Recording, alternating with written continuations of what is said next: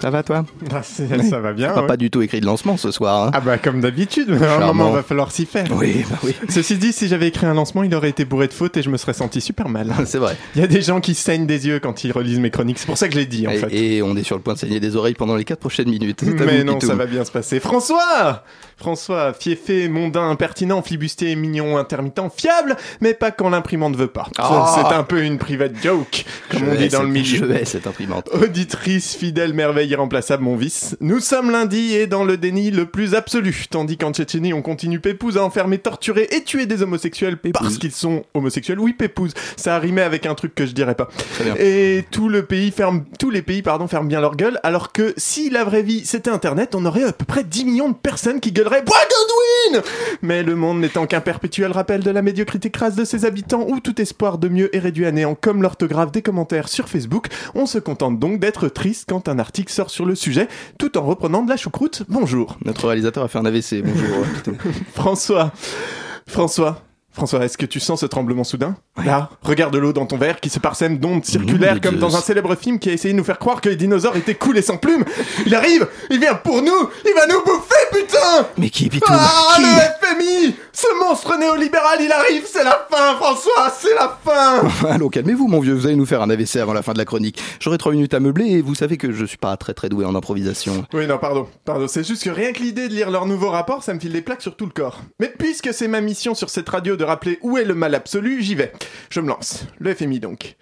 Alors, le Fonds monétaire international est une, une, institution internationale regroupant 189 pays dont le but est de promouvoir la coopération monétaire internationale, garantir la stabilité financière, faciliter les échanges internationaux, contribuer à un niveau élevé d'emploi, à la stabilité économique et faire reculer la pauvreté. Ça, fait, ça. fait des bonnes semaines. Hein, bah, on, dit, on dit ça, on dit rien, hein, mais en gros, le but c'est d'aider notamment les pays qui sont dans la dèche en leur filant de la thune à condition qu'ils suivent les recommandations qui sont généralement bien bourrines niveau libéralisme, hein, genre austérité, tout ça, comme ça a été le cas en Grèce par exemple.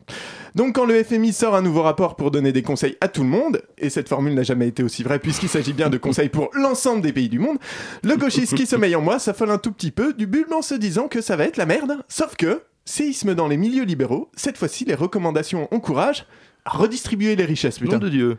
Alors qu'en France, Macron nous passe un budget qui redistribue aux plus riches avec des allègements fiscaux façon Weight Watchers et sans que personne ne réponde d'ailleurs à Ruffin sur le montant exact de ses cadeaux, le FMI suggère aux pays les plus avancés d'augmenter les taxes sur les riches parce que l'accumulation des plus riches ferait en vérité stagner la croissance et l'accroissement des inégalités fragiliserait les économies et rendrait plus menaçant le risque de crise financière. Sans déconner. Et boucherait mon évier aussi. Hein, euh, probablement. Dans le même rapport, le chantre de l'économie libérale incite même à essayer de nouvelles formes de répartition comme l'impôt progressif ou le revenu universel. Donc à ce moment-là, on a les républicains, les, marcheurs et toute la rédaction du Point de Challenge et du Figaro qui sont en PLS. Clairement. Sauf que Sauf qu'en fait, c'est pas nouveau ces recommandations. J'ai cherché, en 2015, il y a une étude du FMI déjà qui annonçait que les bénéfices des plus riches ne retombaient pas sur les plus pauvres et encourageait à taxer le du coup le FMI encourageait à taxer le patrimoine et à lutter contre l'évasion fiscale. Sans déconner. En 2013 déjà même chose, taxer les plus riches pour tenter de sortir définitivement de la crise.